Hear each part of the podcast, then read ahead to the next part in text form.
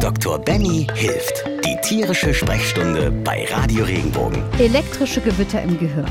Jetzt geht es um Epilepsie. Julius Caesar, Napoleon, Elton John oder Romeo, der Sohn der Beckhams. Alles Menschen, die darunter gelitten haben, beziehungsweise es aktuell noch tun, heißt es. Das gibt es allerdings auch im Tierreich. Benny ist dein Hauptschwerpunkt eigentlich, kann man sagen. Ne? Epilepsie, kennst du dich so richtig gut mit aus.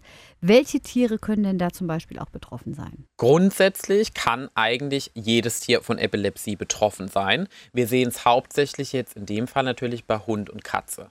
Und es ist ja auch wirklich so mein Fokus in, in der tierärztlichen Praxis. Also ich sehe praktisch tagtäglich Epileptiker. Das ist ein Untergebiet sozusagen der Neurologie. Und da geht es darum, bei der Erkrankung sowohl herauszufinden, wie man damit umgeht, wie man die behandelt und was man machen kann. Jetzt ist es so, Epilepsie an sich ist erst als Epilepsie zu definieren, wenn ein Patient wiederkehrend epileptische Anfälle hat. Also bei einem Mal ist noch nicht, Nein, aber wenn ich merke, Richtig, wenn ich merke, es kommt immer wieder im Abstand von 24 Stunden voneinander entfernt, dann deutet es darauf hin, dass man entweder eine gewisse Art von innewohnende Veranlagung hat, die irgendwoher kommen muss. Jetzt muss man sich vorstellen, was ist Epilepsie? Also Epilepsie ist praktisch wie so ein Kurzschluss im Gehirn. Jetzt kommt es zu so einem Kurzschluss. Unser Gehirn ist praktisch nichts anderes wie unser Unsere oberste Schaltzentrale ist unser PC und dieser PC steuert ja alles, was wir machen. Unsere Gedanken, unsere Orientierung, unser Gangbild, unsere Muskeln und alles, was wir so tun. Und wenn wir jetzt praktisch einen Kurzschluss haben, dann kann sich dieser Kurzschluss praktisch wie so ein PC-Absturz äußern. Das heißt, der PC stürzt einmal ab, drückt dabei alle Knöpfe und gibt ein bestimmtes Output, was wir dann auf dem Bildschirm in der Regel mit ganz vielen schwarzen Zahlen sehen und fährt dann wieder hoch und versucht sich zu rebooten. Wenn man das jetzt auf die Epilepsie überträgt, ist das praktisch so, das kann man jetzt sowohl auf den Menschen als auch auf den Tier, obwohl es da Unterschiede gibt, so übertragen, dass wenn ich jetzt einen epileptischen Krampfanfall habe, habe ich einen Kurzschluss irgendwo in einem bestimmten Hirnareal, also zum Beispiel im Großhirn, was dann dazu führt, dass das wie so ein bisschen wie Domino Day sich über das komplette Gehirn ausbreitet und dann ganz viele Knöpfe drückt. Das Ergebnis ist in der Regel, der Patient, also gerade auch der Hund oder die Katze, wird im Prinzip starr, fällt in die Seitenlage in der Regel, verkrampft sich komplett, überstreckt den Hals, zeigt Ruderbewegungen, das so ein bis zwei Minuten, manchmal auch drei, ist nicht ansprechbar, sabbert, lässt Kot oder Urin dabei und geht dann in die sogenannte postiktale Phase über. Das heißt, dann hört der Anfall auf und dann rebootet sozusagen das Gehirn, um wieder alles auf Normalität zurückzufahren. Und diese Situation, die ist wiederkehrend bei der Epilepsie. Und erst wenn das auftritt, beschreiben wir es oder nennen wir es die Tier- oder ja auch bei Menschen eine normale Epilepsie. wie sehr ähneln sich die Krankheitsbilder bei, bei Mensch und Tier? Also, wenn man Mensch und Tier mal miteinander vergleicht, Weil, kurzer Einschub noch von mir, entschuldige, dass ich dich unterbreche, aber das Interessante bei dir ist ja auch noch, du hast ja jeweils auch einen Doktorgrad in Humanmedizin und einen in Veterinärmedizin. Deshalb bist du natürlich, finde ich jetzt äh, als Laie für besonders. Nein, gerne. Also es ist so, wenn man beides mal miteinander vergleicht. Also es ist natürlich so, wir sind beim Menschen und der Humanmedizin einfach logischerweise, weil der Mensch wird im Durchschnitt, ich glaube, 80, 90 Jahre alt mittlerweile. Wir gehen in Richtung 100. Ähm, das ist eine höhere Lebensspanne. Wir müssen viel mehr in dem Fall natürlich auch denken, auch für uns, wie kann man das therapeutisch managen und auch die Erkenntnis in der Humanmedizin viel größer. Also während wir zum Beispiel in der Tiermedizin, also die Anfälle vom Ablauf her sind meistens sehr ähnlich und wir sehen zunehmend, dass beim Tier die Anfälle sehr vergleichbar zu denen beim Menschen sind. Wir wissen aber beim Menschen, weil der Mensch das auch aktiv kommuniziert, der kann uns zum Beispiel sagen, auch wenn er gerade nur so da sitzt und er sieht aus, als würde er tagträumen, dass in dem Moment zum Beispiel ein Anfall stattfindet was wir als Absence bezeichnen. Das, kö- das vermuten wir beim Tier. Das Tier kann uns das aber zum Beispiel nicht sagen. Also es gibt auch sozusagen den Kurzschluss im Gehirn, aber ohne Output. So muss man sich das vorstellen. Es gibt auch die Situation, dass Zuckungen entstehen. Also Anfälle können unterschiedliche Typen haben. Zuckungen im Gesicht, von den Beinen her. Das sind wie so kleine Kurzschlüsse, die sich aber nicht ausbreiten im kompletten Gehirn. Und es gibt natürlich auch die Situation des, der sogenannten Vorphase. Also wir nennen das Aura. Das ist sowohl beim Menschen als auch beim, beim Tier. Beim Tier können wir das sehr, sehr schwer erfassen, weil wir nur bestimmte Verhaltensweisen damit in Verbindung bringen. Beim Menschen ist es so, gehört es praktisch schon zum eigenen Anfall oder wird sogar als Anfall gehandhabt, weil die Leute dann in, sozusagen vor diesem richtigen Krampfanfall schon merken, irgendwas ist komisch. Sie sind von ihrer Persönlichkeit her verändert, sie sind eingeschränkt durch ihre Umwelt oder sie sehen schlecht oder sie haben Kopfschmerzen, all diese ganzen Sachen. Und das sind Dinge, die sind halt in der Humanmedizin anders. Und auch die Diagnostik ist anders. Also während ich zum Beispiel in der Humanmedizin standardmäßig mache ich ein MRT, also einen Kopf. Schichtuntersuchung, damit ich das, das, Gehirn untersuchen kann. Ich gehe praktisch den Weg eines EEGs und mache an diesen Sachen auch mit unendlich vielen Gentests. Also die haben ein ganzes Büchlein voller Gentests, um nachzuweisen, was für eine Ursache steckt hinter der Epilepsie. Gehen die praktisch in eine bestimmte Behandlung über und haben wirklich ein Kompendium. Also das ist wirklich ein dickes Büchlein mit diversen Medikamenten. Wir in der Tiermedizin ist es so, wir müssen uns darauf verlassen, dass wir allgemeine neurologische Untersuchung haben. Die muss sehr detailliert sein. Wir gehen in höhere Diagnostik, wenn wir das müssen, aber nur unter den Umständen, dass es eine Narkose begründet. Ein MRT zum Beispiel und auch eine Hirnwasseruntersuchung muss immer unter Narkose stattfinden beim Tier. Das haben wir in der Humanmedizin wiederum nicht. Das heißt, das ist so ein Aspekt, den wünschen wir uns und machen auch nur, wenn es sein muss. Wenn es nicht sein muss, begnügen wir uns mit der allgemeinen neurologischen und Blutuntersuchung und bleiben auf dieser Therapie erstmal dann. Es gibt noch mal eine dritte Variante. Es gibt auch EEG beim Hund und bei der Katze. Ist aber etwas, was an zwei, drei Standorten in Deutschland gemacht worden ist und nicht Standard ist. Und wir haben in der Tiermedizin nur drei nennenswerte Medikamente, die wir einsetzen dürfen, in erster Linie für tiermedizinischen Gebrauch. Und erst dann kommen die humanmedizinischen. Und das Problem ist, die meisten humanmedizinischen greifen nicht richtig beim Tier, sind hochgradig giftig oder müssen viel öfters eingegeben werden, weil sie viel schneller verstoffwechselt werden. Kurz vielleicht mal was Persönliches zu dir. Man merkt ja, dass du brennst für dieses Thema. Mhm. Wie ist das denn passiert? Wieso ist das dein Spezialgebiet geworden? Weil ich meine, man wird ja nicht irgendwie wach und sagt, ich, ich mache das jetzt. Also es gibt mehrere Ereignisse, die mich sozusagen in die Richtung bewegt haben. Also A ist es so, ich habe schon immer Neuro geliebt. Also alles, was mit Neurowissenschaften zu tun haben, also alles, was richtig, alles, was mit Nerven, Gehirn und Weiterleitung, wie ich mich koordiniere, wie ich sehe, schmecke, fühle. Das war schon immer was für mich, was von besonderer Bedeutung, weil das ja auch das ist, was uns zum Schluss ausmacht. So kam dann im Prinzip ja, ich habe ja Tiermedizin und Bio parallel studiert, habe dadurch praktisch in der Biologie schon meine ersten Schwerpunkte in Neurowissenschaften gelegt, habe da auf einer zellulären Ebene, also wirklich so die kleinste Einheit der Nervenzellen, schon Forschung betrieben und habe da so die ersten Ansätze mit abnormem Verhalten gehabt, also was, was mit Epilepsie zu tun hat. Dann ging ich so den weiteren Schritt. In der Humanmedizin war es dann mehr die Neuroonkologie, das heißt, ich habe mich mehr mit Hirntumoren und sowas beschäftigt, die mit der Epilepsie zusammenhingen.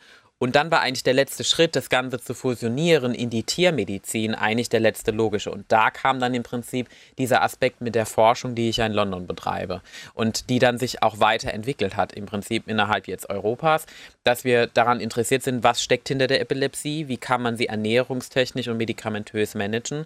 Und meine persönlichen Ursprünge davon sind einmal meine inneren Begeisterung dafür, dann, dass ich, also es ist so, dass wir in der Praxis damals einen Hund hatten, den ich gerne adoptiert hätte und der hatte Epilepsie. Das war Winston, das war ein Beagle.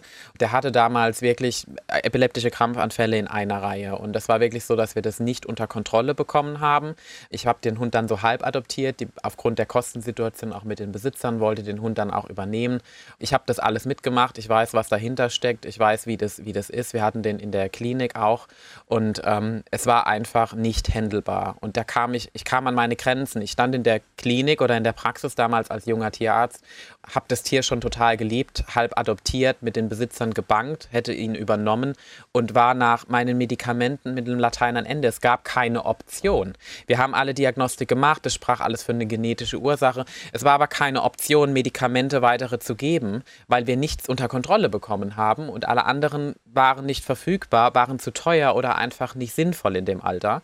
Und dann mussten wir uns von ihm verabschieden. Und das hat mich das hat mich immer, immer wieder geprägt. Ich hoffe auch irgendwann mal einen Beagle zu haben. Und ähm, das ist was, was mir gezeigt hat, dass da, da ist Bedarf. Mhm. Und dann habe ich mich da auch weiter belesen. Ich habe natürlich aus meinem eigenen Hintergrund schon Interesse dazu gehabt. Und so bin ich dann nach London gekommen, weil man sich da mit der Ernährung beschäftigt hat, wie man das mit Epilepsie auf einen Nenner bringt.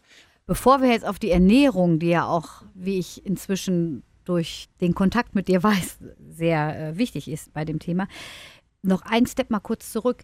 Also ich habe Epilepsie zum ersten Mal gehört wegen Julius Caesar, dass er das irgendwie gehabt hat. Das ist ja nun eine Weile schon her. Und irgendwie ist es immer noch da beim Menschen, aber dass es das beim Tier gibt, das muss es ja dann aber auch schon immer gegeben haben. Richtig. Aber wieso ist es jetzt auf einmal Thema? Also früher wurde Epilepsie auch als Krampfsucht bezeichnet oder also im Prinzip eine Erkrankung, die wir nicht verstanden haben. Das kam ja jetzt erst mit der Zeit, auch in der Humanmedizin, dass man sozusagen, also wenn man Epilepsie zurückführt, irgendwoher muss ja dieser Kurzschluss kommen. Jetzt mhm. gibt es zwei Schubladen oder sagen wir mal drei. Entweder ist es so, dass es eine Reaktion auf etwas sein kann. Das heißt, ich kann zum Beispiel in den Unterzucker fallen. Es mhm. gibt Kinder zum Beispiel, die fallen in Unterzucker, die können einen epileptischen Krampfanfall haben und dann kriegen die ihr Zucker und der Zuckerspiegel ist normal und die haben nie wieder Anfälle. Es gibt die Situation auch von Vergiftungserscheinungen, die man haben kann. Also, dass auch epileptische Krampfanfälle durch einen Giftstoff zustande kommen oder aber auch durch Stoffwechselverschiebungen, durch Salze im Haushalt. Also, wenn ich zum Beispiel extrem viel schwitze und mein, mein Natrium, also mein Salzhaushalt sinkt in den Keller, kann ich auch einen Anfall entwickeln. Das ist dann reaktiv, also eine Reaktion Reaktion auf etwas. Das kann ich beheben, das kann ich behandeln in der Regel, das Thema ist damit gegessen. Wenn ich dann aber eine Epilepsie als Erkrankung habe, gibt es zwei Schubladen im Sinne von entweder muss man sich überlegen, ich habe eine Situation, dass irgendwas in meinem Gehirn ist, was da nicht hingehört, was falsch gewachsen ist, was zugesetzlich gewachsen ist, also zum Beispiel eine Fehlbildung vom Gehirn, was schon immer da ist, eine Zyste. Es gibt auch Tumore im schlimmsten Falle oder ich habe eine Verletzung gehabt in der Vergangenheit, ein Schädelhirntrauma, was zu einer Vernarbung geführt hat. Das ist so die eine Schiene. Und das macht meine nervale Weiterleitung kaputt und kann dadurch zu Kurzschlüssen führen. Das ist die eine Sache. Das kann ich aber neurologisch in der Regel nachweisen. So, die andere Schiene ist die, ich habe Patienten, die praktisch eine genetische Komponente mit sich bringen. Das heißt, ich kann bei Menschen zum Beispiel, kann ich viele verschiedene Gentests machen, die aufgrund der EEG-Befunde gemacht werden in der Regel und kann dann sagen, okay, da ist eine genetische Mutation in XYZ. Das bedeutet, der Schlüssel Schloss, was eigentlich beim gesunden Menschen funktioniert, funktioniert bei diesem Epileptiker nicht. Also muss ich das Medikament nehmen, um das wieder zu beheben. Es ist aber so, dass unser Genom ist ja fest. Ne? Wir kommen jetzt langsam in die Situation, das weiß man ja aus Medien, dass man auch Gene mittlerweile kontrollieren kann. Aber noch ist es so, wir können diese Gene ja nicht an- und ausschalten, wie wir es gerne hätten. Das heißt, sie sind da. Und dann spricht man im Prinzip von genetischer Epilepsie oder primärer Epilepsie. Wenn wir keine Ursache finden, wir aber vermuten, dass da eine genetische Ursache ist, dann reden wir von idiopathischer Epilepsie. Somit steht immer reaktiv gegenüber idiopathisch-genetisch gegenüber struktureller Epilepsie. Und das sind die unterschiedlichen Typen, mit denen wir umgehen müssen. Jetzt die Schiene mit idiopathisch, strukturell, genetisch, ist es ja leider so, wir müssen sagen, in der Regel ist eine Epilepsie nicht heilbar, wenn wir eine genetische Form davon haben. Wenn wir jetzt eine strukturelle Ursache haben, gibt es manchmal die Situation, dass wir es beheben können. Also beispielsweise ein Hirnüberdruck könnte man behandeln. Man könnte auch ein Schädelhirntrauma zum Beispiel, man könnte auch das Blutgerinnsel entfernen. Das geht beim Menschen alles. Beim Tier macht man es nicht, weil es einfach in keiner Relation zu den Erholungsphasen steht und wie man dem Tier das verstehen soll, dass wenn man den Schädel aufmacht, wie lange der ruhig sitzen soll. Jetzt beim Tier ist es so, gehe ich in eine genetische Schiene, ist es so, muss ich als Besitzer so eine gewisse Art von Trauerphasen durchmachen oder Bewältigungssituationen. Ich muss akzeptieren, dass die Erkrankung nicht heilbar ist. Sie ist managebar über den Einsatz von Medikamente und Ernährung, aber nicht heilbar. Das heißt, ich muss lernen, diese Erkrankung zu umarmen, mit ihr zu leben und sie nicht zu bekämpfen, weil ansonsten beeinflusse ich damit mein komplettes Leben auch mit meinem Tier. Wie lange weiß man das denn schon mit den Tieren? Also Ach so, vom, vom Zeitaspekt ja. her. Also weil das muss es ja schon immer richtig, gegeben haben. Also eine Erstbeschreibung also, kann ich dir akut gar nicht geben. Ich weiß aber, ich habe die, also ich glaube, die ältesten Publikationen, die ich gelesen habe darüber, gingen schon Anfang des 19., nein, Anfang des 20. Jahrhunderts, mhm. also 1900 XY. Mhm. Davor sind, glaube ich, vereinzelte Berichte schon bekannt, dass Tiere auch mal mit Krampfsucht in Verbindung gebracht worden ist. Und ich meine, die Hauptbehandlung auch früher, auch, also zum Beispiel gibt es Kaliumpromid, was eine der Hauptmedikamente früher war, ist auch heute noch so. In der Tiermedizin wird es immer unüblicher. In der Humanmedizin setzt man es kaum noch ein, aus dem Grund, weil es einfach so viele Nebenwirkungen mit sich bringt. Aber man hat schon früh verstanden, dass da irgendwie ein Ungleichgewicht zwischen Plus und Minus auch mhm. herrscht und dass das irgendwie eine Ursache ist. Und die Epilepsie entwickelt sich ja auch weiter. Das heißt, man muss sich auch vorstellen, wenn ich jetzt sozusagen ein Ungleichgewicht habe und es kommt zu einem Anfall, dann ist es wie ein Perpetuum mobile, was sich gegenseitig wieder anschubst. Wie diese vier Kugeln, die sich gegenseitig mhm. links, rechts drehen.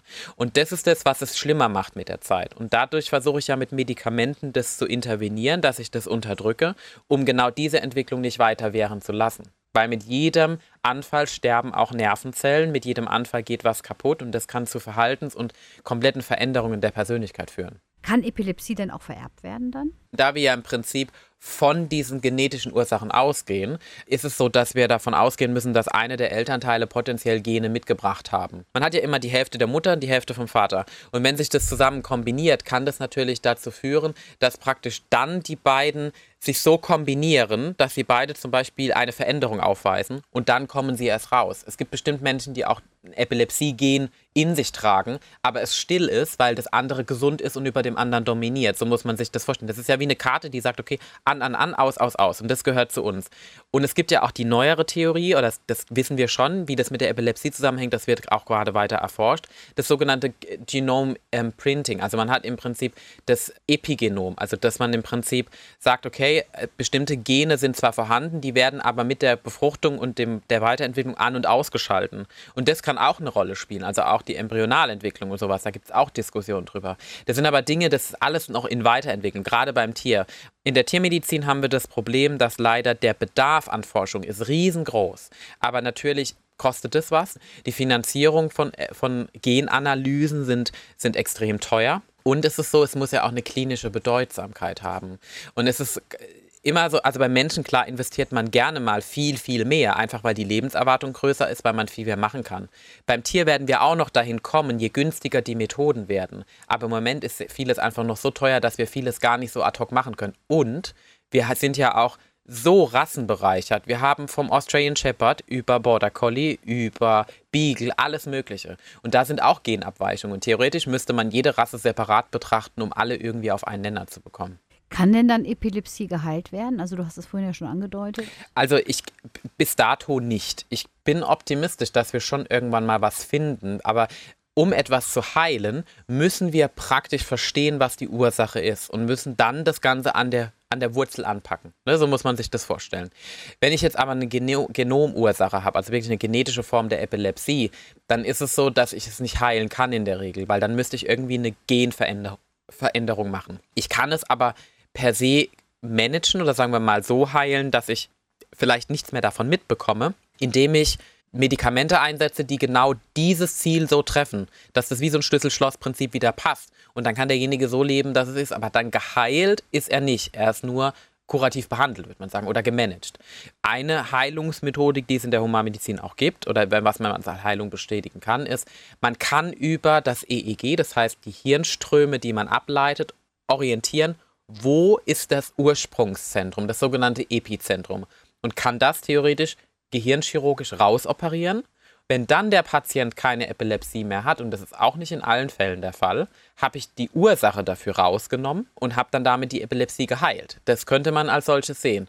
Man muss aber dazu sagen, wenn ich jetzt eine Genomveränderung habe, die halt viele Areale vom Gehirn betreffen, dann kann ich nur also ich kann ja nicht das komplette Gehirn amputieren, wenn man es genau nimmt. Ne? Dann, das funktioniert nicht, das mhm. ist jedem klar. Ich kann aber bestimmte Areale wegnehmen. Das ist aber auch immer mit Risiken verbunden. Also das ist immer so ein Für und Wider. Also grundsätzlich gesagt, in der Tiermedizin auf jeden Fall, Epilepsie ist nicht heilbar, es ist managebar oder es ist unterdrückbar. Aber in der Humanmedizin gibt es schon neue Methoden, dass man dem Ganzen besser auf den Grund geht und in manchen Fällen ja dann auch heilen kann, in Anführungszeichen. Nimmt es zu, dass es Ah, ist schwierig, ich bin so voreingenommen. Also ich sehe halt so viele Epileptiker. Ne? Also ja. man muss auch wirklich sagen, also meine Sprechstunde jetzt innerhalb der letzten zweieinhalb Jahre, seitdem ich auch diese Forschung aktiv betreibe, hat sich komplett in Epileptiker-Klientel verwandelt. Hund und Katze. Mit Nachkontrollen, mit Erstvorstellungen, die auch wirklich aus, aus diversen Arealen von Deutschland und auch aus Schweiz und Österreich und sowas kommen. Das heißt, ich sehe auch sehr viele unterschiedliche Rassen, was total toll ist.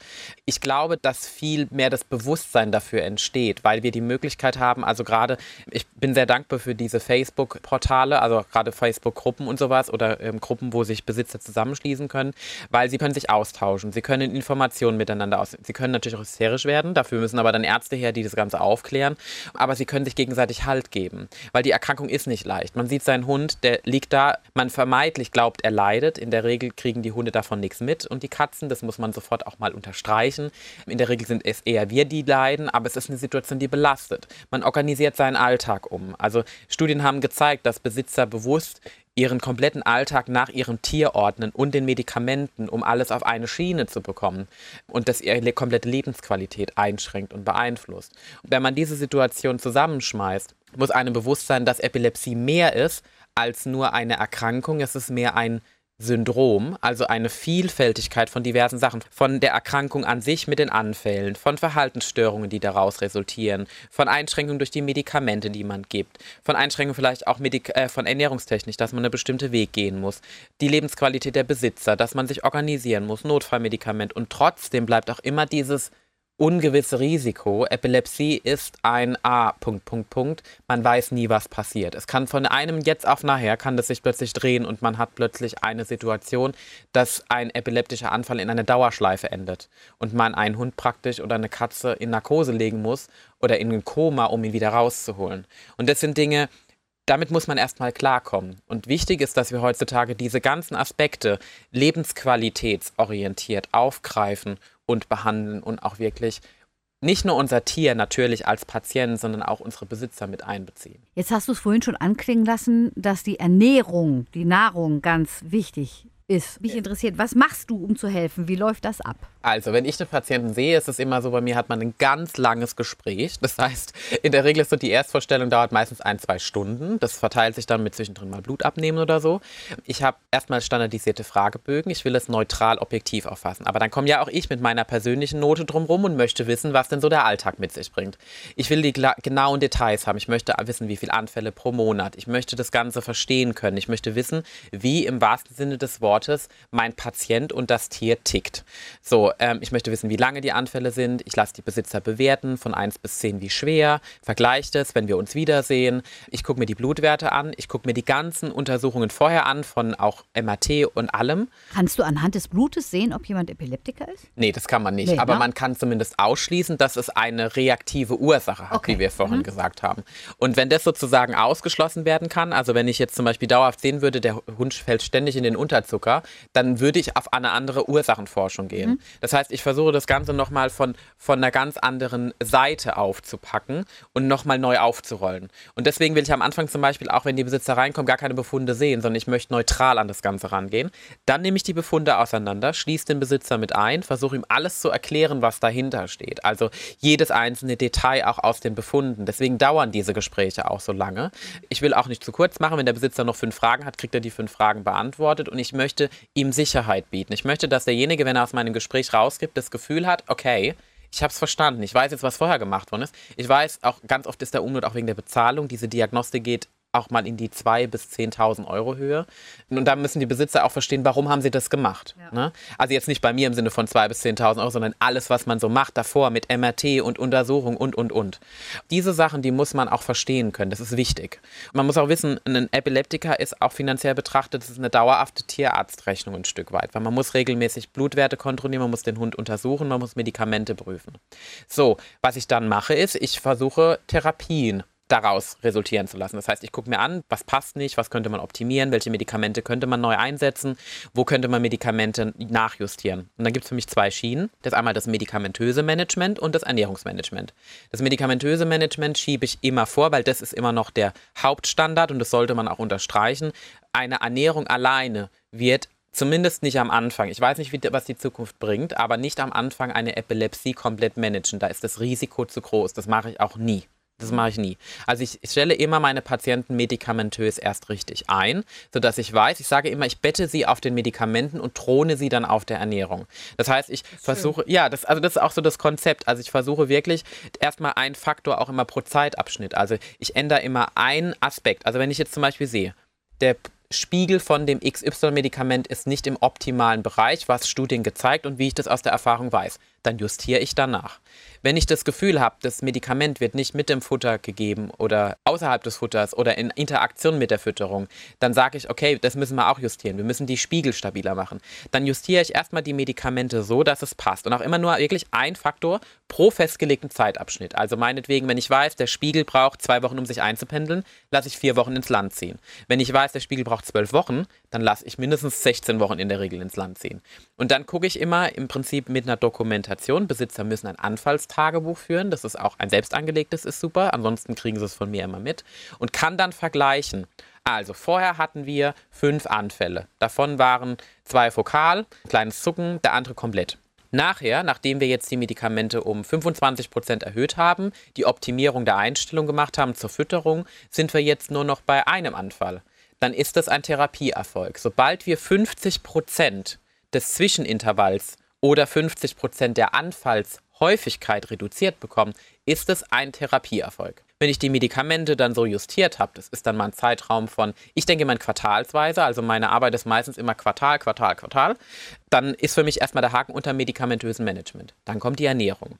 Ernährung ist gerade im Moment ein Aspekt, der wächst. Und zwar aus dem Grund, weil wir zunehmend wahrnehmen, dass die Ernährung einen Einfluss hat, einmal auf die Anfallsfrequenz und Häufigkeit, mhm. als auch, dass wir mit bestimmten Ernährungsmaßnahmen, also durch die Zugabe bestimmter Fettsäuren, bestimmter Ernährungsweisen, die Anfälle besser kontrollieren können. Man kann aber jetzt nicht, um das mal kurz auszuschließen, Herrchen und Frauchen vorwerfen, weil ihr äh, das und das gefüttert habt, ist der schlimmere Epileptiker. Also man kann nicht per se sagen, die eine Fütterung ist schlecht und die andere Fütterung führt zu Epilepsie und ja. die Fütterung macht die Epilepsie schlimmer. In der Regel ist es so, ja, es werden bestimmte Fütterungen wahrscheinlich eine Epilepsie natürlich verstärken oder verbessern oder unterstützen, diätetisch unterstützen, aber das ist ja in Unwissenheit des Besitzers. Der kann ja gar nichts dafür. Der wird sich belesen. Wir wissen aus Studien, ich habe eine Studie gemacht, die gezeigt hat, dass praktisch jeder zweite Epileptiker nach der Diagnose bekommt die Fütterung geändert vom Besitzer. Das kann ja kein Zufall sein. Nee. So, weil, warum machen die Besitzer das? Weil sie die Vermutung haben, dass da ein Zusammenhang ist und weil das auch das Einzige ja eigentlich ist, was sie tun können, um ihrem Hund was Gutes zu tun. Und sie sehen ja auch Erfolge, sonst würden sie es ja nicht fortführen. Und sie geben Futtersupplemente, also diverse Öle, Taurin, all diese ganzen Sachen. Zwei von drei Epileptikern kriegen Futtersupplemente. Mhm. Jetzt muss man sich überlegen, wenn man diese Sachen alle zusammenschmeißt, hat die Fütterung ja nicht nur einen Aspekt dessen, dass sie die Medikamente beeinflussen kann. Das muss man immer mit berücksichtigen. Also wenn der Besitzer jetzt doch mal sagt, ich gebe da ein Öl hinzu und ich als Arzt frage das aber nicht nach und das beeinflusst meine Aufnahmerate, kann das schon ein wichtiger Faktor sein. Das kann Spiegelschwankungen machen. Das bedeutet, das muss ich mit berücksichtigen, aber auch, dass diese Produkte selbst einen Effekt haben auf meine Epilepsie. Und da gibt es halt jetzt, also die Erkenntnisse sind im Moment noch im zwei Hände voll. Bereich. Also es gibt Erkenntnisse, dass mittelkettige Fettsäuren positive Effekte auf die Hirnakt Hirnaktivität von der Epilepsie haben, dass es das unterdrückt. Das gibt es als Trockenfutter hat man es nachgewiesen, ich habe das als Öl nachgewiesen. Es gibt die Situation, dass mittelkettige Fettsäuren auch Patienten mit kognitiver Demenz positiv unterstützen. Wir wissen, dass Taurin positive Effekte haben für Neuroschutz, also alles, was das Gehirn schützt.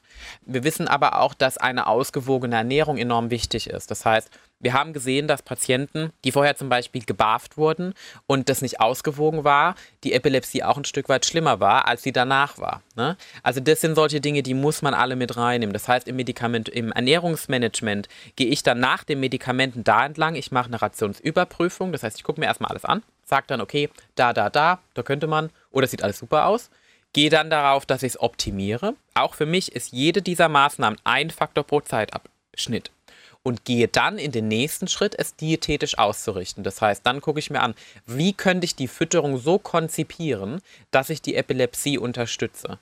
Im Sinne von, die epileptischen Krampfanfälle weniger mache oder weniger schwer oder die Schäden, die dadurch entstehen. Das heißt, ich kann die Fütterung so ausrichten, dass ich zum Beispiel viele B-Vitamine reingebe in einer bestimmten Dosierung. Also das ist alles evidenzbasiert, sonst würde ich es nicht machen. Und wenn ich was nicht weiß, dann ist es das so, dass ich auch immer darüber aufkläre, dass ich sage, okay, man hat berichtet das, das könnte man probieren und immer mit allem Aufklärung. Also ich würde kein Risiko für meine Besitzer und für meine Tiere sowieso. Und das ist das, was man auch immer berücksichtigen muss. Und das der Aspekt bei der Ernährung ist halt so. In der Regel ist es so, wenn man das dann nachschiebt, vorher sind die Medikamente gut justiert, schafft man es dann auch, Medikamente wieder zu reduzieren. Das heißt, mein Ziel ist immer eine tolle Balance zu schaffen zwischen Medikamenten und Ernährung, möglichst wenig Medikamente, eine gute, ausbalancierte Ernährung, zielgerichtet, diätetisch und damit die Anfälle so niedrig zu halten wie möglich, die Schwere so niedrig, die Lebensqualität so hoch und damit das Rundum-Package für Besitzer und Epileptiker zu schaffen. Jetzt ist es ja so, du hast ja tierische Patienten von überall her. Bis man so einen Termin bei dir bekommt, dauert das ja. Hast du einen Tipp, was man so lange tun kann mit dem jeweiligen Tier, bis man zu dir kann? Also wenn ich einen Anfall habe, dann ist es so, dass früher war der ähm, Rat immer, ein Anfall ist kein Anfall, brauche ich nicht beachten. Ich würde grundsätzlich trotzdem immer bei einem Anfall meinen Tierarzt aufsuchen. Ich würde eine allgemeine Untersuchung machen lassen. Neurologische Untersuchung macht nicht jeder Tierarzt. Die neueren Generationen auf jeden Fall. Viele lernen sich das hinterher auch noch an. Wenn nicht zum Neurologen allgemeine Blutuntersuchung, Standards dazu. Da gibt es im Prinzip die Grundlagen, das weiß in der Regel auch jeder Tierarzt. Und wenn das sozusagen abgeklärt ist und es kommt raus, okay, wir finden keine Ursache, wir sind im Verdacht, da ist eine genetische Form oder was strukturelles, dann kann man natürlich weitere Diagnostik einleiten oder ich warte einfach erstmal ab. Sind wiederkehrende Anfälle vorhanden? muss ich weitere Schritte gehen. Dann muss ich mir überlegen, Medikamente einzusetzen. Und da muss halt dann der Tierarzt dran. Also entweder der Tierarzt, bei dem man die Abklärung gemacht hat, oder man sagt halt, man sucht sich jemanden, der diesen Schwerpunkt gewählt hat, oder halt einen Neurologen, der auch die Epilepsie mit abdeckt. Gibt es denn viele Tierärzte, die das als Schwerpunkt haben? Man darf sich nicht als Tierepileptologe bezeichnen. Man ist immer noch, ich bin auch Tierarzt. Ich habe meinen Schwerpunkt auf Tierepilepsie gelegt. Man kann heutzutage nur größere Spezialisierungen vornehmen, wie Neurologie und so weiter und so fort, Ernährung und diese Aspekte. Es ist aber so, dass man sich nicht auf die Tierepilepsie an sich spezialisiert. Mhm. Das heißt, man legt seinen Fokus darauf. Ich glaube schon, dass es einige Tierärzte gibt, auch hier in der Region, die praktisch mit der Epilepsie umzugehen wissen. Das auf jeden Fall, auch gerade die Kliniken. Ich glaube aber, es ist ein Unterschied, ob man natürlich tagtäglich Epileptiker sieht oder sporadisch in einem höheren Maße. Man sollte es versuchen, sich einen Tierarzt zu suchen, der Erfahrung in dem Gebiet hat. Das heißt, der auch schon, also sich vielleicht informieren, sehen Sie öfters Epileptiker, wissen Sie, auf was Sie achten müssen, weil Epileptiker müssen anders behandelt werden im Sinne von, ich muss bedenken, dass bestimmte Medikamente, die man standardmäßig standardmäßig einsetzt, einen negativen Effekt auf die Anfallssituation haben kann. Das heißt, es kann Anfälle provozieren oder auch genauso unterdrücken für einen längeren Zeitraum, also sich negativ auf die Hirnaktivität auswirken. Es bewirkt sich auf die Spiegel aus. Bestimmte Medikamente, gerade unsere lieben Antikotzmittel, die machen einen negativen Effekt auf meine Spiegel meiner Medikamente, können damit wieder Anfälle provozieren. Das sind Dinge, die muss ich mit beachten. Promid zum Beispiel, wenn ich Kochsalzlösung hochgradig infundiere, schwemme ich damit das Medikament raus. Weiß das ein Tierarzt nicht, kann ich damit den Hund praktisch in eine Anfallssituation treiben. Deswegen ist es wichtig, einen Tierarzt zu haben, wo man das Gefühl hat, okay, der kennt sich damit aus, der ist aufgeklärt oder er ist zumindest willig, sich weiter zu informieren. Weil in der Regel kann man auch alles nachlesen. Ähm, ich bin natürlich, ich freue mich über den Zuspruch, über das Feedback. Ich habe das niemals so kommen sehen. Es hat sich so entwickelt und ich bin glücklich drüber. Aber natürlich, ich, kann, ich bin auch nur ein Mensch und ich kann nur ein gewisses Pensum schaffen. Prinzipiell freue ich mich immer, wenn man einen Termin vereinbart, aber zwischenzeitlich kann man natürlich mit dem Tierarzt seines Vertrauens arbeiten. Gerade auch, weil ich Patienten habe, die von weiter weg kommen, ist es immer mein Wunsch, dass ein Haustierarzt vor Ort ist, mit dem ich kooperieren und zusammenarbeiten kann. Weil dann ist auch später, auch in, im Abstand, ich kann nicht 24 Stunden, das weiß ich, da bin ich ganz nüchtern, 24 Stunden direkt bei jedem Tier sein. Aber wenn wir mehrere Hände haben, mehrere Augen, jeder, der unterschiedlich was abdeckt, dann arbeiten wir so, ich sage immer, mein therapeutisches Triangel. Ich nehme den Besitzer genauso wichtig wie den Haustierarzt und mich selbst. Wir sind alle auf der gleichen Ebene. Der Besitzer ist halt an der Front und kann mir alles sagen. Und wir gemeinsam kriegen das meistens relativ gut geschaukelt. Das heißt, die andere Variante ist auch die, wenn es jetzt mit einem Vorstellungstermin zum Beispiel nicht klappt. Ich mache auch fernmündliche Beratung im Sinne von, ich rede mit dem Tierarzt, ich schaue mir den Fall an. Wichtig ist aber immer, der Tierarzt, der untersucht, hat das letzte Wort und der entscheidet, was im Prinzip zum Beispiel medikamentös passiert, weil eine Untersuchung ist unerlässlich für sowas. In der Medizin ist ja vieles möglich. Glaubst du, dass sich da in absehbarer Zeit noch viel tut bei der Forschung? Ich bin in Brand gesetzt. Ich freue mich total. das merkt man. Nein, wirklich, also es ist so, dass ich, ich sehe wahnsinniges Potenzial in der Epilepsieforschung an sich, an Tieren. Ich glaube auch, dass wir ähm, die Augen aufmachen müssen, also gerade der humanmedizinische Sektor im Sinne von, dass eigentlich könnten wir viele Klappen mit einmal schlagen. Und zwar, unsere Hunde sind sehr divers. Sie haben unterschiedliche Epilepsiearten, auch unterschiedliche Bilder von Anfällen. Wir wissen bei manchen schon bestimmte Gene. Wir können damit arbeiten. Also zum Beispiel Lafora-Epilepsie ist eine Form der Epilepsie. Beim Beagle, beim Rauhaardackel, die gibt es beim Menschen ganz, ganz wenige, gehört zu den seltenen Erkrankungen. Wir könnten aber jetzt die Tiermedizin weiterentwickeln und gleichermaßen aber auch die Kenntnisse, die wir haben aus dem Hund als Modellorganismus. Das hört sich immer so, das ist kein Versuchstier, aber wir können aus unseren Tieren lernen, um uns für den Menschen besser zu wappnen und genauso auch umgekehrt. Und wenn wir es schaffen würden, diese Gebiete aus Human- und Tiermedizin besser wieder miteinander zu verknüpfen und die, diese Forschung auch in der Tiermedizin viel mehr bestärkt werden würden, würden wir eine Win-Win-Situation schaffen. Und ich sehe ja zunehmend, es passiert, es geht voran. Aber da kann auch was. Und dafür brenne ich und das pushe ich und ich bin da voll hinten dran und ich will, dass das weitergeht. Wenn ich das jetzt erlebe, dass mein Haustier, mein Hund, meine Katze, mein, was Pferde kannst ja auch treffen, hast du gesagt, ne? wenn ich jetzt sehe, das muss irgendwie ein epileptischer Anfall gerade sein.